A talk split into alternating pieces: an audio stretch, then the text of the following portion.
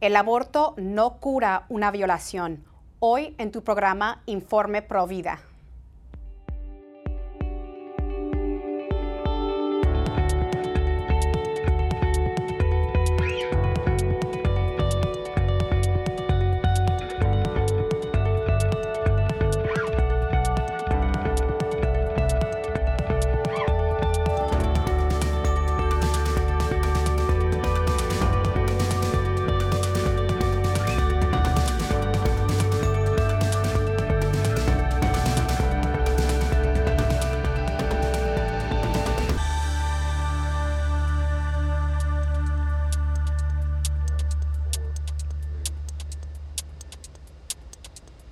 Bienvenidos familia de EWTN. Yo soy su servidora Patricia Sandoval desde los estudios de Birmingham, Alabama.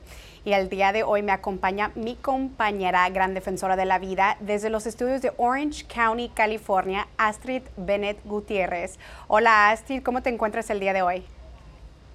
Pati, feliz y me, me alegra que toquemos este tema tan importante porque tal vez es el, el tema número uno que surge cuando hay un debate, una discusión sobre el aborto. Se suelen, ah, se suelen este, sacar estos eh, casos los más difíciles, extremos y también raros eh, para justificar el aborto. Vamos a hablar sobre el aborto, lo que realmente es, inclusive en los casos de violación, y si realmente ayudan a la víctima de una violación. Así es, es un tema muy delicado, eh, controversial, Astrid, y también los Provida tenemos esa tentación, ¿no, Astrid?, eh, de justificar el aborto en circunstancias de una violación, especialmente cuando es una jovencita, ¿no?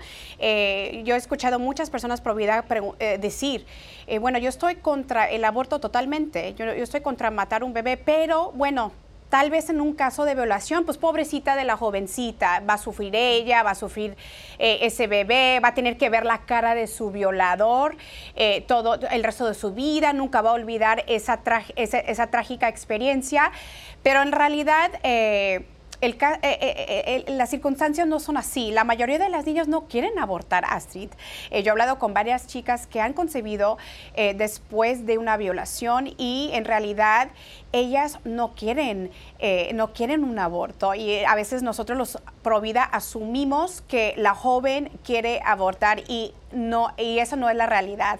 Y bueno, así eh, este programa fue inspirado por muchos testimonios que vamos a compartir, el día de hoy, pero hay un testimonio bellísimo eh, de, de una señora que se llama Liana Rebolledo, eh, es, ambas, es amiga de ambas.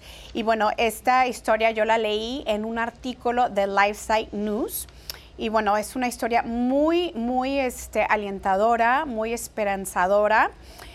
Y bueno, cuenta Liana en su testimonio que, cuando ella tenía 12 años, Astrid, eh, ella vivía en la Ciudad de México, ella es nacida en México, ella iba caminando a su casa por la noche y desafortunadamente dos hombres la secuestran y la, abusan sexualmente eh, y dice que el abuso fue muy brutal. Entonces eh, resulta que ella sale embarazada de esta, de, esta violación y cuando ella fue al médico, pues el médico le dice que ella no tenía que vivir con las consecuencias de, esta violación. Eh, y él se aferró y le dijo, bueno, yo pienso que deberías de abortar, ¿no? Esto es la solución, eh, esto es tu liberación a esta trágica experiencia. Entonces, eh, Liana le pregunta, imagínate, tienes solamente 12 años de edad, eh, le pregunta al médico que si el aborto va a ayudarle a aliviar el sufrimiento y va a ayudar a olvidar esa experiencia violenta, tan brutal de la violación. Y el médico le contesta no. Entonces, las palabras de Liana son lo siguiente. Si el aborto no iba a curar nada, no le veía el sentido, solo sabía que tenía a alguien dentro de mi cuerpo, nunca pensé en quién era su padre biológico. Ella era mi hija. Ella estaba dentro de mí. El solo saber que ella me necesitaba y yo la necesitaba, me dio ganas de trabajar, de conseguir un trabajo para apoyarla. Y bueno, eh, durante el embarazo, eh, Astrid, ella sí tenía pensamientos de quitarse la vida para tener un alivio instantáneo de, esa experiencia tan trágica de la violación, pero después se daba cuenta de que ya no tenía que solamente pensar en ella, que si no tenía que también pensar en otra persona, en el futuro de esta pequeña vida que vivía dentro de su vientre, que estaba floreciendo. Y bueno, ahora, hoy en día, eh, Liana es una conferencista internacional, ella comparte su historia por todo el mundo, eh, también es periodista y consejera y es fundadora de Loving Life, una organización sin fines de lucro que brinda programas de prevención de la violencia y apoyo a quienes han sido víctimas de este tipo de actos. Y ella inspira a estas víctimas al amor a la vida. Y bueno, junto a su hija, eh, ella ha trabajado en muchos centros pro vida, ella, las dos han contado testimonio. Y bueno, desafortunadamente la hija fallece hace dos años eh, de, de una enfermedad. Pero bueno, algo tan trágico, tan horrible que le ha pasado a esta niña de 12 años en la Ciudad de México, cómo ella decidió convertirlo en gracia, en misericordia, eh, en, alivio para las, demás víctimas de abuso sexual. Eh, Astrid, ¿qué te parece la historia de Liana? No, su testimonio es un gran regalo para el mundo, como lo, como lo es el tuyo, Patty. Y tuve la dicha de conocer también a su hija, que hacía unos hermosos, ah, eh, unas hermosas ah, recaudaciones de, artículos de bebé y llegaba al centro de ayuda nuestro en Los Ángeles y traía ropita, pañales con tanta alegría. Entonces, esa decisión de Liana, tan valiente, tan amorosa, eh, repercute por todo el mundo a bendecir a muchísimas más vidas y como tú bien dices, que no solamente es una vida, es una generación que se está salvando. Así ha sido con Liana. Y, bueno, ella es, es, muestra de que eh, es verdad. O sea, la vida vale siempre, la vida se debe de proteger, Dios no se equivoca eh, y, y la, el aborto nunca sana, solamente destruye. Los argumentos principales de por qué el aborto no es la solución eh, en estos casos. Número uno, porque no se da la pena de muerte a un inocente. El violador es el culpable. Y Patti, ¿sabes tú que la ONU, Naciones Unidas, tiene un documento donde ellos eh, prohíben que se aplique la pena de muerte en una mujer embarazada? ¿Tú sabes por qué? Porque eh, reconocen que hay una víctima inocente ahí si la mujer muere por la pena de muerte, muere un inocente. Entonces, mira lo que son las cosas. La ley con esta doble moral reconoce sin querer queriendo que sí, la vida es sagrada, la vida se debe de proteger. Y también existen alternativas para las mujeres que han sido violadas, que se embarazan, existen centros de ayuda, lugares que las pueden recibir, casas de maternidad, también este, ayuda psicológica, moral. Ella puede elegir criar a su hijo, como lo han hecho muchas mujeres, o también hacer un plan amoroso de adopción. Y sabemos por estudios que ha hecho el doctor David Reardon que el aborto, inclusive en casos de violación, lastima y trauma a la mujer. Muchas mujeres lo describen como una segunda violación que no les ayudó, que les arrebató un hijo, porque el, bebé no solamente es hijo del violador, es hijo de ellas, es su carne y su sangre. Entonces, eh, tenemos que anunciar esta, esta verdad y en Provida proponemos que debemos de amar a ambos, la madre y la mujer, apoyarlos y protegerlos a ambos.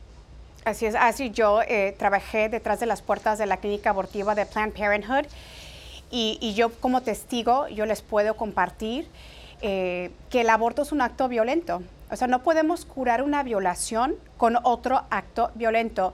Eh, así a mí me tocaba asistir a las mujeres durante sus abortos y también al abortista. Y, bueno, yo recuerdo la primera experiencia que yo tuve durante un aborto asistiendo. Eh, yo me tuve que parar detrás del abortista. Y, bueno, eh, fue la primera vez que yo pude ver, o sea, yo pude ver la realidad del aborto. Yo, eh, desafortunadamente, yo tuve tres abortos, pero yo decidí bloquearme, cerrar los ojos, no ver nada. Y fue la primera vez que yo vi, o sea, que yo pude ver. Y cuando yo estaba parada detrás del abortista, los instrumentos, Astrid, que usan, eh, eh, son instrumentos muy peligrosos, filosos. Eh, y bueno, esta primera experiencia que yo tuve con esta paciente, una, una joven de, de, 15 años, pues la joven pateaba, la joven gritaba, el abortista eh, pues no podía parar el aborto porque si el abortista eh, para durante la, operación, porque es considerada una operación, y cualquier cosa, cualquier partícula, cualquier pedazo de tejido que queda atrás puede resultar en una infección y la, joven se puede morir. Entonces el, abortista se tiene que asegurar que todo está fuera del vientre, ¿no? Pero cuando yo miraba esta escena detrás del abortista, eh, que la muchacha eh, gritaba, lloraba y, bueno, y él usando estos instrumentos. Y lo, peor de todo, Astrid, es que el abortista no podía ver dentro del vientre. Haz de cuenta que es un procedimiento, una, una cirugía totalmente a ciegas. ¿Te, ¿Te puedes imaginar un cirujano haciendo una cirugía de corazón? Con, con, los ojos cerrados, eh, con, con, los ojos tapados. O sea, eso es algo tan peligroso.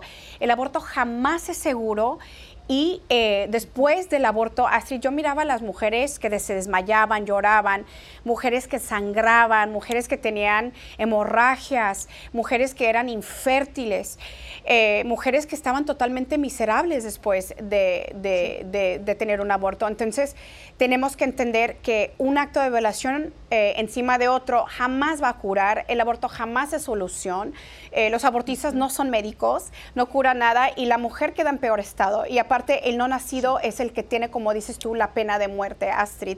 Y, bueno, no, es, no es la solución. Y Astrid, eh, sabemos que hay este, estadísticas que el menos de un por ciento de las mujeres eh, que fueron violadas salen embarazadas. Y hay tantos países en Latinoamérica, en por todo el mundo, que quieren legalizar el aborto eh, por acto de violencia. Y no es, la verdad, como, como hemos mencionado, es el menos de un por ciento de las mujeres que salen embarazadas. Eh, yo siento como que es una puertita donde eh, el demonio quiere abrir para que entre la ley y para que se profundiza más la ley pero sabemos que son muy pocas mujeres, son raros casos que salen embarazadas eh, después de una violación. Y Patti, la mujer que aborta por caso de violación, por un caso de violación, asume todos los riesgos y todo lo que acabas de describir, el trauma, la violencia, la infertilidad. Imagínate, ah, hay un caso también de una joven valiente que compartió su testimonio de haber abortado después de una violación. Ella se llama Ashley Sigrist y ella comparte lo siguiente, esas palabras tan poderosas de su lamento. Dice ella, después de que me violaron, sentí mucho miedo había vergüenza que sentía por lo que me había pasado, pero después del aborto el miedo y la vergüenza aumentaron aún más. Se convirtió en culpa. Yo no elegí tener sexo, alguien más eligió violarme, pero tomé la decisión de tener un aborto, tomé la decisión de matar a mi hijo. Tenía que irme a la cama todas las noches sabiendo que maté a mi hijo. Mi vida ya no se trataba más de la violación. La violación para mí ya ni siquiera importaba porque tenía que vivir todos los días sabiendo que maté a mi hijo. No era hijo de un violador, era mi hijo. Palabras poderosas de esta joven valiente que nos esclarece la verdad, que el aborto lastima y destruye siempre todo lo que toca. Sí, así es, Astrid, y hiere más a la mujer. El proceso de sanación aún es más largo para ellas. Pero bueno, qué palabras de valentía. Y cuando regresemos del corte, vamos a contar más testimonios valientes a mujeres que fueron violadas y dijeron sí a la vida. Quédense con nosotros, no le cambien.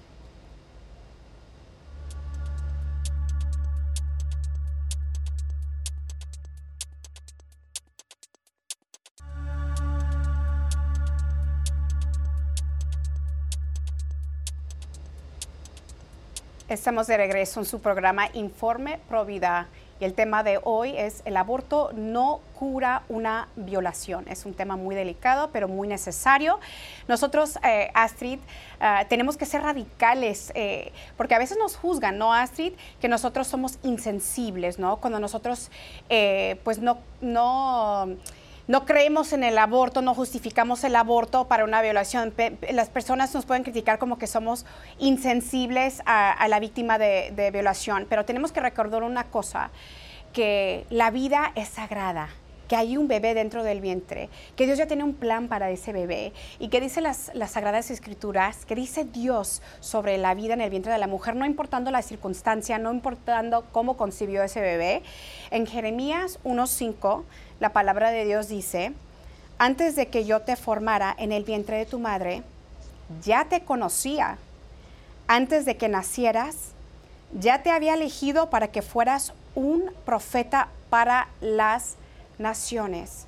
Así estábamos hablando anoche que a veces pues pasan cosas muy desagradables eh, en esta vida, ¿no? Eh, muy desafortunadas, pero Dios lo permite porque siempre Él quiere sacar un bien mayor.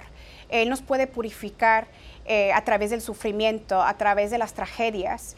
Entonces, cuando Dios lo permite, es por algo bueno. Y, bueno, eh, Astrid, Dios ya puso eh, sobre esa vida en el vientre de esa mamita, ya puso su dedo sobre esa vida, ya tiene un gran plan, ya tiene un alma inmortal, un alma eterna para la gloria de Él.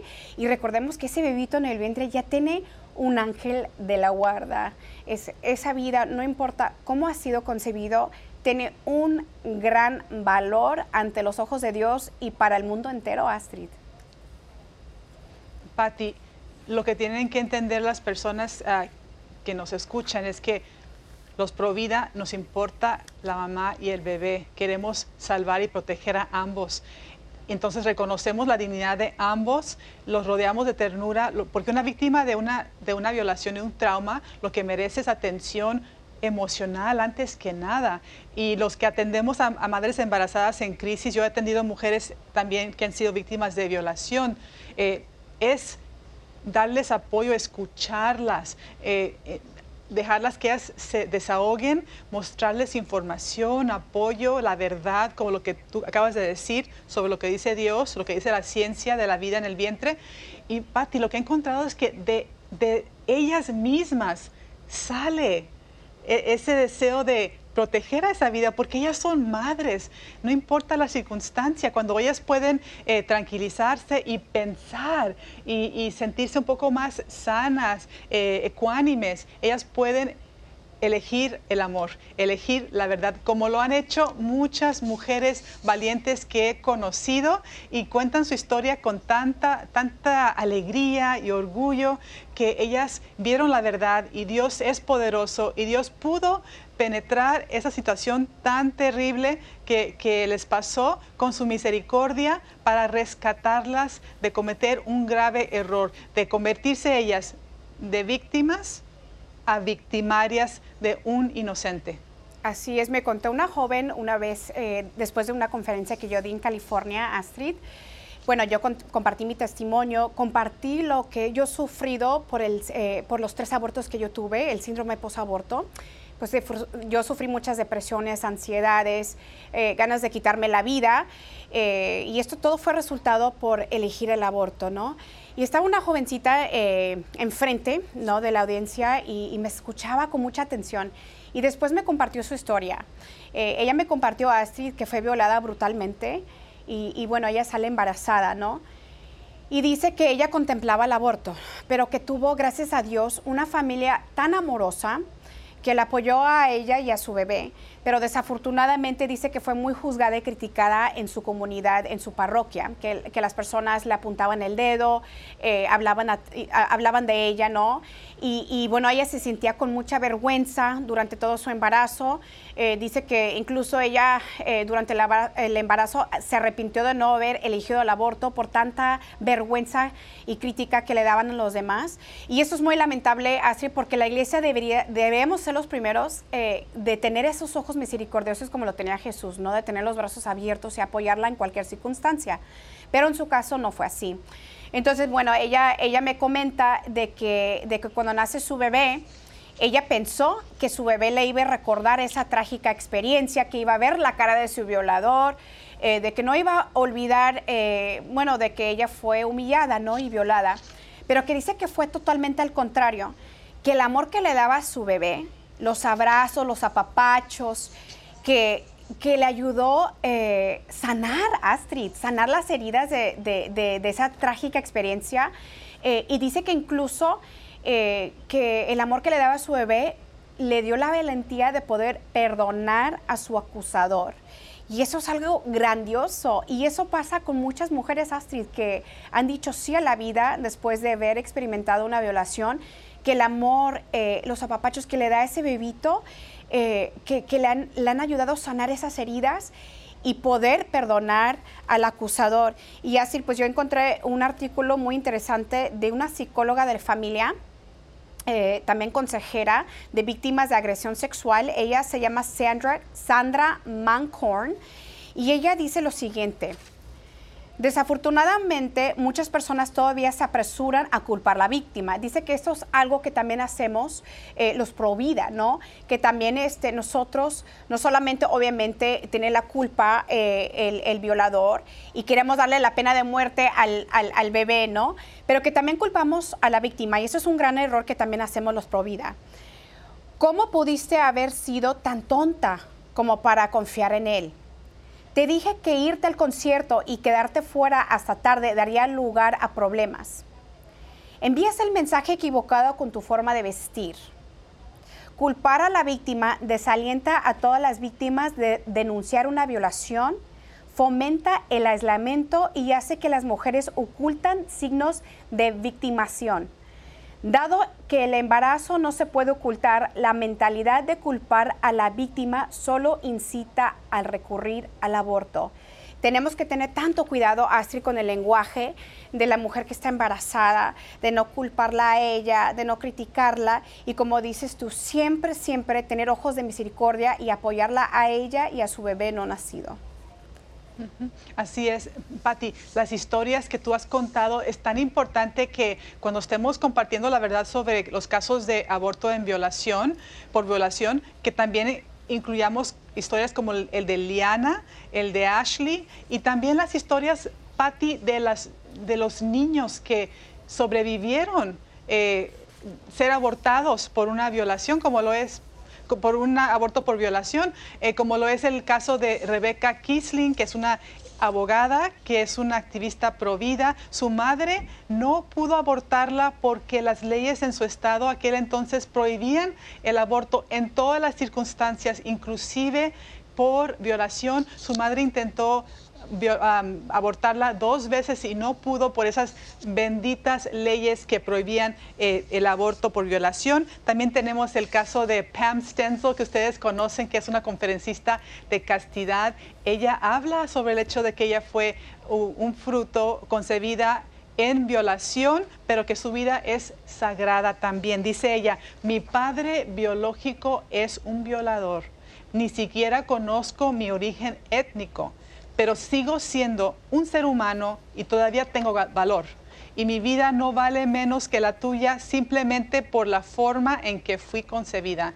Yo, y no creo que me merezca la pena de muerte por el crimen de mi padre biológico, dice Pam. Patty, ni siquiera los violadores sufren la pena de muerte por su crimen. ¿Por qué aplicarle la pena de muerte a un inocente concebido en violación? Así es, y también esta psicóloga Astrid Sandra McHern hizo una encuesta con 37 mujeres eh, que identificaron concebir después de una violación y bueno, 28 de ellas eligieron la vida, eh, cuatro de ellas se perdieron durante el seguimiento y cinco de ellas eligieron el aborto y todas las mujeres que decidieron tener a su bebé jamás se arrepintieron, son las más felices del mundo, incluso eh, su autoestima, aumentó eh, muchísimo durante el embarazo y son mamás felices.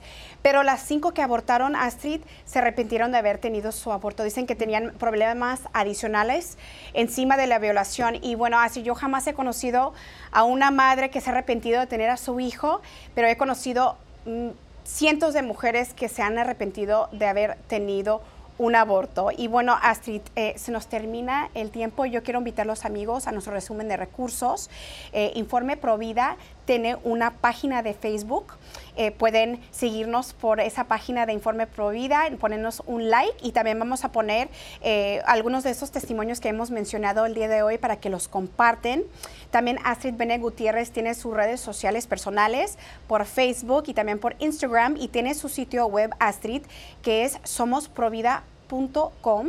Su servidora Patricia Sandoval. Tengo mis redes sociales eh, mis redes sociales personales por Instagram y también por Facebook. Me pueden seguir por, por esas redes. Y también tengo mi página web que es patriciasandoval.com. Y bueno, quiero hacerles una llamada a la acción a todos ustedes. Pues quiero hacerles una invitación a la sanación. Yo sé que muchas de ustedes tal vez eh, han tenido una experiencia de abuso sexual en el pasado. Esto es muy común en Latinoamérica. Y quiero hacerles esa invitación a sanar. Si tú has sanado eh, o has sufrido eh, un abuso sexual, no importa cuántos años han pasado, busca ayuda espiritual y profesional. Eh, es muy preferible una ayuda profesional, un psicólogo católico que puede también guiarlas espiritualmente. Las heridas no sanadas tienen secuelas grandes y nos afectan el día de hoy a los que están a nuestro alrededor. Y recordamos a la Santa Santa María Goretti, que también nos enseñó que después de un acuso sexual, perdonar, ¿no? Siempre perdonar. Eso es la clave para sanar grandes heridas. Y termino con una frase. Eh, de Mary Murray, quien dio luz a un niño concebido en violación. Doy gracias a Dios por la fuerza que me dio para pasar los malos momentos y por toda la alegría en los buenos. Nunca me arrepentiré de haber elegido dar vida a mi hija. Y bueno, así te quiero agradecer el día de hoy. Nos despedimos de ti y amigos, nos despedimos eh, de ustedes el día de hoy. Esto ha sido otro tema, otro capítulo de Informe Provida. Nos vemos la siguiente semana. Que Dios los bendiga y recuerden que todos los católicos somos Provida. Adiós.